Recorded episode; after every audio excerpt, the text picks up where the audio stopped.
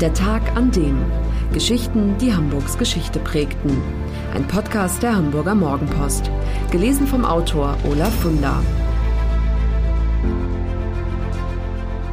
Der 28. Mai 1964. Der Tag, an dem die erste Frauen-Rockband der Welt im Star Club auftrat.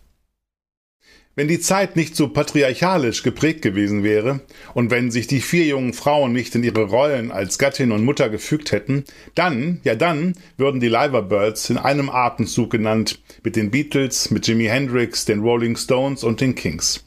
Aber hätte, wenn und wäre gelten nun mal nicht. Und so ist die erste weibliche Rockband der Musikgeschichte längst in der Versenkung verschwunden.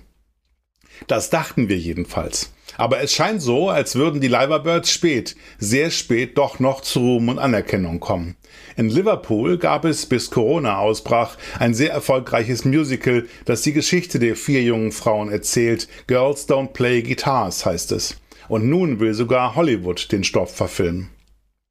Eigentlich ein Wunder, dass das nicht längst geschehen ist, denn ganz ehrlich, kein Drehbuchautor hätte sich diesen Plot besser ausdenken können, eine geradezu märchenhaft anmutende Story. Es war einmal in Hamburg im berühmten Star Club.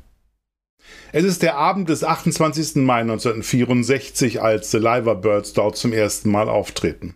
Schon seit Wochen wirbt der Schuppen damit, dass sie kommen, und als es endlich soweit ist, steht das musikbegeisterte Volk, und damals ist ja irgendwie jeder musikbegeistert, Schlange bis runter zur Reeperbahn. Alle wollen sich mit eigenen Augen davon überzeugen, dass es wirklich stimmt. Mädchen, die Musik machen. Und manche Männer fragen sich, ja, geht das überhaupt? Um es vorwegzunehmen, es wird ein absoluter Knaller. Eigentlich haben die vier einen Vertrag für sechs Wochen, sechs Jahre werden daraus. Mehr als ein halbes Jahrhundert später, eine kleine, freundliche Frau empfängt den Mopo-Reporter in ihrem Haus in Harvestehude zum Interview. Als erstes bietet sie ihrem Gast das Du an fragt als nächstes, was er gern trinken möchte. Tee, Kaffee, Wasser. Und dann, ganz wichtig, sorgt Mary Dostal dafür, dass der Zeitungsmann den Namen ihrer Band richtig auszusprechen lernt. Nein, nicht Liverbirds wie Liverpool, Liverbirds. So ist es richtig. Die Geschichte der Band beginnt an irgendeinem Abend 1962 und zwar nicht irgendwo, sondern im Club The Cavern, eine abgefuckte Kellerkneipe, die aber legendär ist, weil dort die besten Bands spielen. Also ich erzähle dir kurz mal die Geschichte. Ja, Im Star, im, in The Cavern saß ich mit drei von meinen Cousinen. Äh, ich habe eine riesige Familie in Liverpool und drei Cousinen und ich, wir sitzen in The Cavern und die Beatles spielen. Und wir sagen, oh, das machen wir auch. Und dann sind wir losgegangen, wir 16, ne? äh, in der Musikgeschäft, wo die Leute ihre Gitarren gekauft haben, Hessies. Und äh, wir hatten aber alle schon gearbeitet. Und haben dann, unsere Eltern haben dann unterschrieben, dass wir äh, auf Abzahlung ähm, Gitarren und Schlagzeug kaufen konnten, obwohl keiner von uns was spielen konnten. Keiner. Aber wir dachten, naja, wir werden dann irgendwie ein bisschen proben und das wird schon gehen. Und dann hatten wir uns ähm, einen Namen ausgedacht, wir hießen das Scores und hatten uns fotografieren lassen. Und in, die, in, äh, in Liverpool gab es eine Zeitung, der Mersey Beat. Das war die Zeitung für Musiker. Und äh, da sind wir hingegangen, haben eben das Bild gebracht, Bill Harry. Und äh, er brachte dann einen riesigen äh, Bericht über uns. Und dann dachten wir, naja, vielleicht sollen wir mal proben. Ne? und ähm, die, mein, ein Cousin von mir, er konnte ein bisschen Gitarre spielen und wir dachten, er kann uns das beibringen. Naja, dann haben wir zweimal mit ihm zusammengesessen und haben gemerkt, das wird nichts. Und dann haben wir gedacht, naja, dann bleiben wir zu Hause ein paar Wochen und das wird schon vorbeigehen. Alle Leute werden uns vergessen und es braucht uns nicht peinlich sein. Naja, dann ein paar Wochen später klopft es bei mir zu Hause an der Tür und da stand Valerie und Sylvia. Und die hatten diesen Bericht gelesen.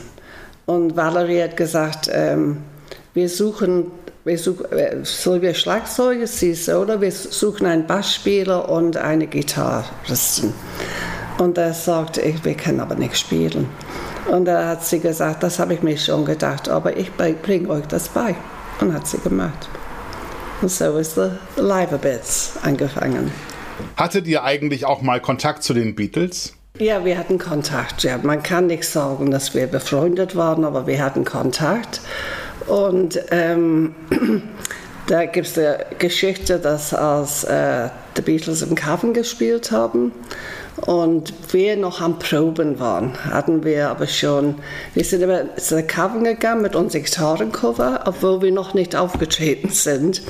Aber das bedeutete, dass wir uns in diese riesige Schlange nicht anstellen mussten und konnten einfach reingehen und sagen, wir sind eine Band. Naja, und dann hat ähm, Bob Waller, er war so der DJ von der Cavern und äh, hatte uns mit John Lennon und Paul McCartney bekannt gemacht in der Garderobe. Und er sagte dann diesem Bob zu John Lennon, das wird Englands allererste Frauenband. Und er guckte uns John Lennon an und sagte, Girls don't play guitars. Naja, und das war natürlich wahrscheinlich von ihm extra gesagt, damit wir ihm das auf jeden Fall beweisen wollten, dass Girls do play guitars. Und wie lange hat es gedauert, bis du die Bassgitarre richtig spielen konntest?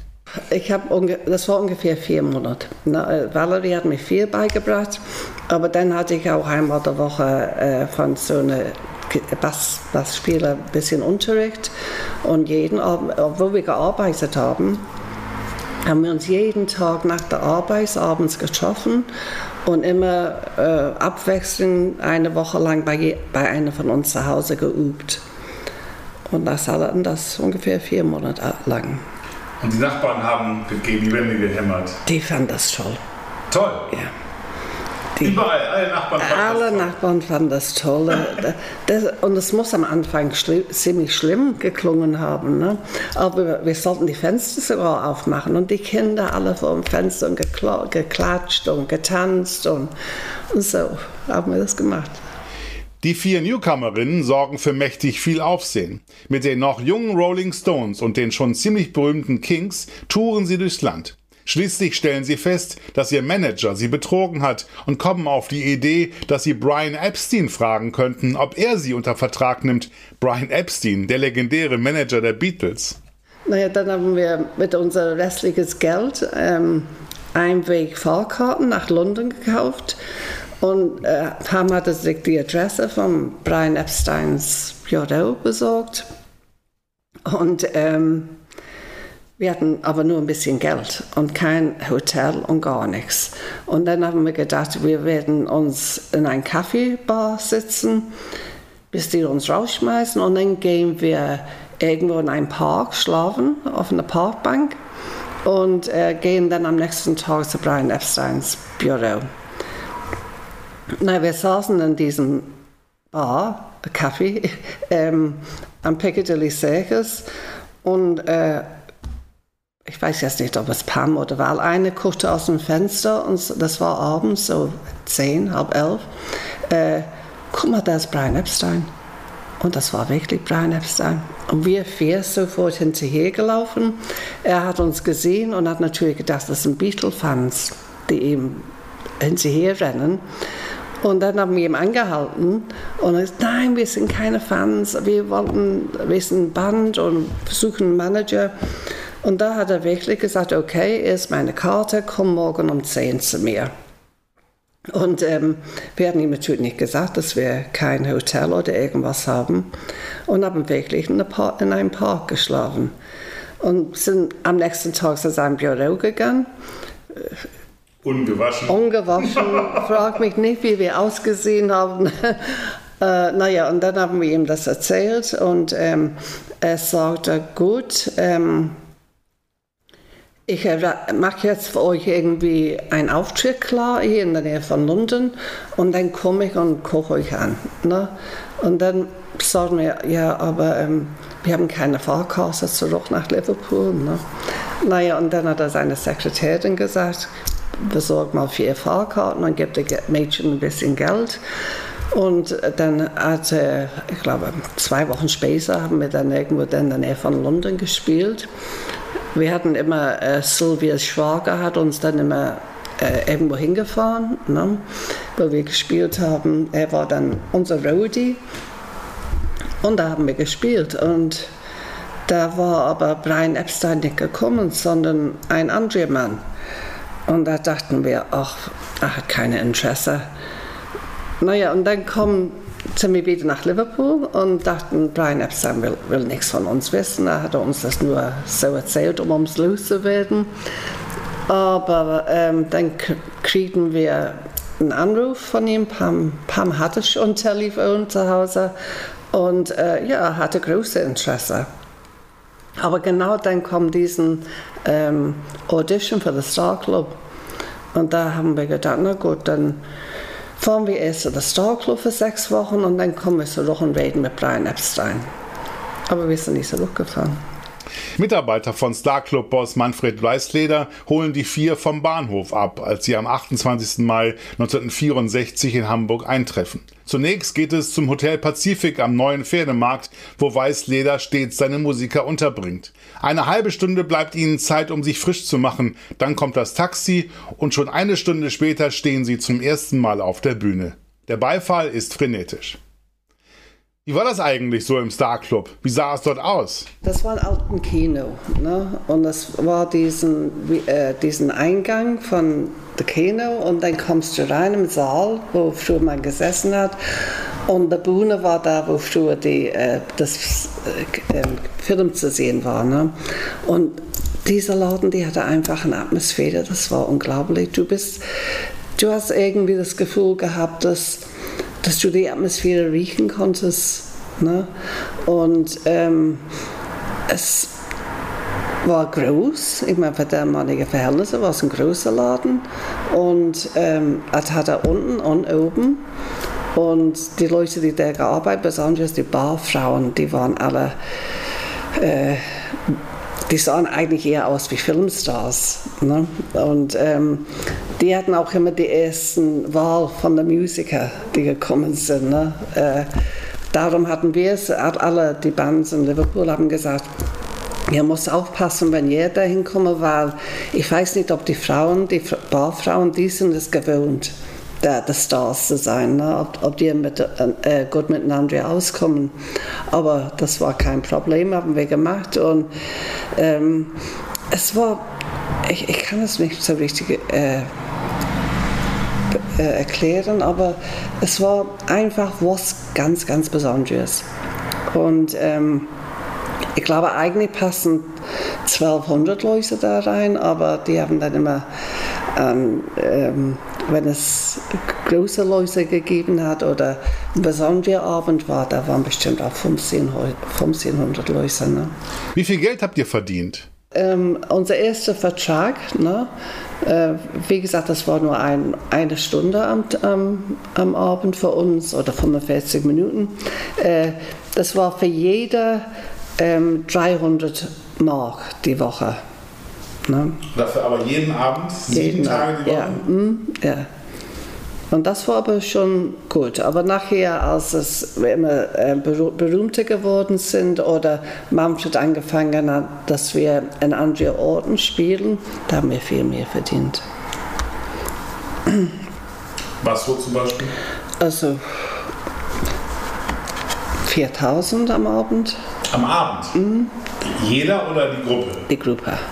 Die Liverbirds sind Rohdiamanten, die in Hamburg ihren letzten Schliff bekommen. Dabei spielt Fotografin Astrid Kirchherr, Geliebte von Ex-Beatles Stuart Sutcliffe, eine besondere Rolle. Sie, die schon Paul McCartney, John Lennon und Co. die Pilzkopf-Frisur verpasst hat, kümmert sich im Auftrag von Starclub-Chef Manfred Weißleder um den richtigen Style der Mädchen. Kirchherr zieht den Liverbirds die braven Röcke und Blusen aus und verpasst ihnen ein ganz neues Outfit. Schwarze Männerhosen und weiße Rüschenhemden vom Herrenschneider, dazu Schlips und Weste. Fertig. Die Liverbirds werden zum Zugpferd des Starclubs, bringen Manfred Weißleder noch mehr Geld ein, als es die Beatles je taten. Wann immer die Mädchen auftreten, ist das Haus voll. Klar hat das Weißleder sie nach Ablauf des sechswöchigen Vertrages nicht gehen lassen will ähm, war Manfred Weißleder, ist, ähm, weil wir so gut angekommen sind und der Laden jeden Abend total voll war, äh, hatte er dann zu uns gesagt, ähm, er wollte gerne sehen, ob, ob wir in andere Teilen von Deutschland auch gut ankommen. Und wir sollten dann mit Chuck Berry so ein klein, er hat zu uns gesagt, ein kleines Lokal in Berlin spielen und gucken, wie es wird. Aber dieser kleine Lokal war der Deutschlandhalle und da waren 11.000 Leute. Und wir kommen auf diesen Bühnen, diese riesige Saal und denken, oh mein Gott, was machen wir jetzt? Ne? Naja, und dann haben wir gespielt und die Leute sind durchgedreht und Stühle kaputt gemacht und was weiß ich. Und dann, als wir zurückkommen, ähm, sagte Manfred zu uns, er möchte gerne unser Manager werden. Und dann haben wir mit ihm unterschrieben. Und so waren wir dann auch mehr oder weniger äh, ein Hausband. Ne? Wir hatten dann, ich glaube bestimmt, oh, kann man nicht zählen, wie oft wir da gespielt haben. Wie war das eigentlich mit Drogen? Habt ihr welche genommen? Also ja, ich meine, es gab in, im Star Club gab es ähm, Preludin, das waren so Aufputsch-Tabletten, die waren oft benutzt, oder dann kam nachher ähm, Hasches. Ne? Und äh, ich hatte den Vorteil, dass, ähm, dass es mir nicht bekommen ist. Ich hatte es ein paar Mal probiert. Ein Preludin, was normalerweise Leute haben die damals vier oder fünf Stück am Tag genommen. Wenn ich eine genommen habe, konnte ich zwei Tage nicht schlafen.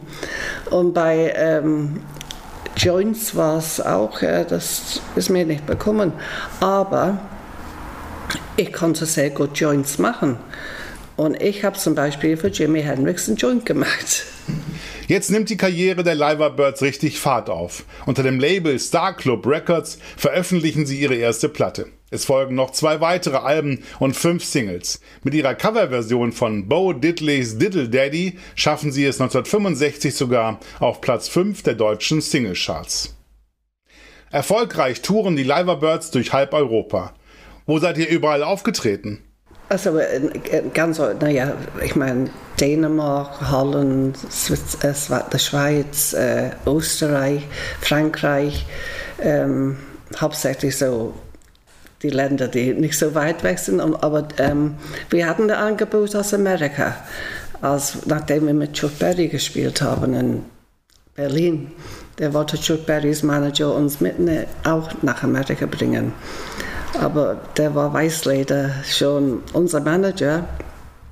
Und ich meine, das Starklo war, wie gesagt, die, die Leute standen bis, bis zur Reeperbahn-Schlange, um reinzukommen. Wenn ihr aufgetreten ja, seid, oder, ja. oder? Äh, immer wenn irgendwie ein Star da war ne, oder eine große Sache. Und bei uns war es wirklich jeden Abend.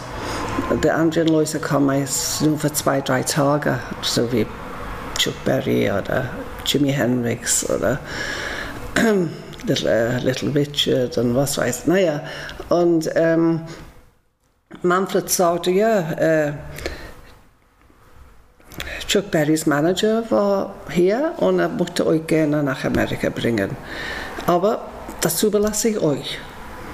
Und wir, oh Gott, das muss aber toll, Amerika, der wollen, ja. Und dann sagte er, weil er, er wollte nicht, dass wir gehen, ne? sagte, ja, ähm, er will aber, dass ihr in Las Vegas auftritt und der muss ja oben ohne spielen. Und da haben wir gesagt, nee, machen wir nicht, Manfred, dann bleiben wir hier. Das war ein Trick. Das war ein Trick, ja. Mhm. Damit war das Thema Amerika erledigt. Als Sylvia Saunders 1968 schwanger wird, ist das der Anfang vom Ende der ersten Mädchen-Rockband der Welt. Sylvia verlässt die Liverbirds. Die nächste, die geht, ist Valerie Gell. Sie hat sich in einen schwerreichen jungen Mann aus München verliebt, der ihr zu jedem Auftritt hinterherreist. Als sie auf dem Weg nach Hamburg einen Autounfall hat und eine Querschnittslähmung erleidet, fühlt sich Valerie Gell verpflichtet, seine Pflege zu übernehmen und heiratet ihn. Zwei von vier Mädchen sind also nicht mehr dabei, als die Liverbirds 1968 eine schon lange vorher geplante Konzertreise nach Japan antreten. Mary McLaurie und Pamela Birch reisen mit zwei Ersatzmusikerinnen ins Land der aufgehenden Sonne. Die Konzerte sind zwar ein großer Erfolg, aber der Spaß ist verflogen. Die Mädchen spüren, es ist der richtige Zeitpunkt, um aufzuhören. Auch Mary McGlory wird Ehefrau und Mutter. Sie heiratet Frank Dostal, der als Musiker der Rattles nicht nur im Starclub aufgetreten ist, sondern 1969 gemeinsam mit Achim Reichel auch dessen Geschäftsführer war. Dostel gründet mit seiner Frau den Ja Nein Musikverlag, ist außerdem als Songtexter sehr erfolgreich. Aus seiner Feder stammen Lieder wie Yes Sir, I Can Boogie oder Sorry, I'm a Lady. Frank Dostal stirbt 2017. Von den vier Liverbirds lebt außer Mary Dostal heute nur noch Sylvia Saunders, die Schlagzeugerin. Sie wohnt in Glasgow. Beide Frauen sind eng befreundet, stehen manchmal sogar noch gemeinsam auf der Bühne. Zuletzt in Liverpool, als dort ihr Musical Girls Don't Play Guitars aufgeführt wurde. Immer noch ist Mary Dostal ganz gerührt von dem, was sie am Rande der Musicalaufführung erleben durfte. Das, das, die Geschichte kommt, da, da, haben Leute geweint im, im, Theater. Oder was auch toll war, ähm, die Leute, die dann rauskommen, die hatten dann auch unser CD verkauft. Da, ne? Und ähm, junge, junge Mädchen, so, die so alt waren wie wir damals, haben alle gesagt, ihr seid unsere Idole, wir wollen das jetzt auch machen. Jetzt steht das nächste Projekt an, der Kinofilm. Demnächst muss Mary Dostal nach England, um letzte Fragen zu klären. Der Produzent hat inzwischen eine Autorin gefunden, die das Drehbuch schreiben soll. Es wird also ernst und einiges spricht dafür, dass die Liverbirds nun doch noch Weltruhm erlangen, mit fast 60-jähriger Verspätung. Die Zeit im Star Club hat Mary Dostal in guter Erinnerung. Und wie gesagt, Manfred Weißleder war für mich ein Genie. Ich meine, er war, ich glaube, er ist nur 47 geworden und was er alles erreicht hat in den Jahren. Äh, er war ein Elektriker in Flensburg und kam nach Hamburg und sah auf einmal diesen Lokal, die zu ähm, vermieten war, und hatte diesen Idee-Club da zu machen. Und dann, äh, wie gesagt, mit seinem Merchandising, das war wirklich, wir hatten T-Shirts mit Leiberbeds, wir hatten Taschen mit Leiberbeds.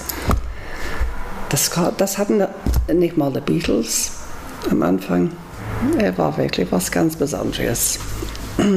Und so für uns war er wirklich, äh, weil er sah so ein bisschen aus wie ein Tough Guy, ne? aber bei uns war er immer wirklich wie, was kann ich für euch tun? Oh, habt ihr schon wieder Heimweh?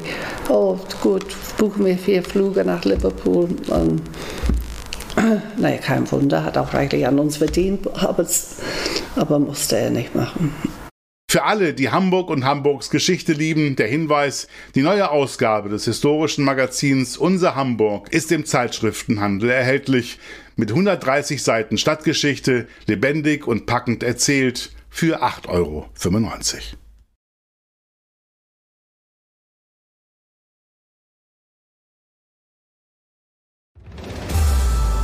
Das war der Tag an dem Geschichten, die Hamburgs Geschichte prägten. Eine neue Folge lesen Sie jeden Sonnabend in Ihrer Mopo und hören wöchentlich einen neuen Podcast. Noch mehr Historisches aus Hamburg, wie zum Beispiel das Buch zu dieser Serie oder die Magazine Unser Hamburg, finden Sie auch online in unserem Mopo-Shop unter www.mopo-shop.de.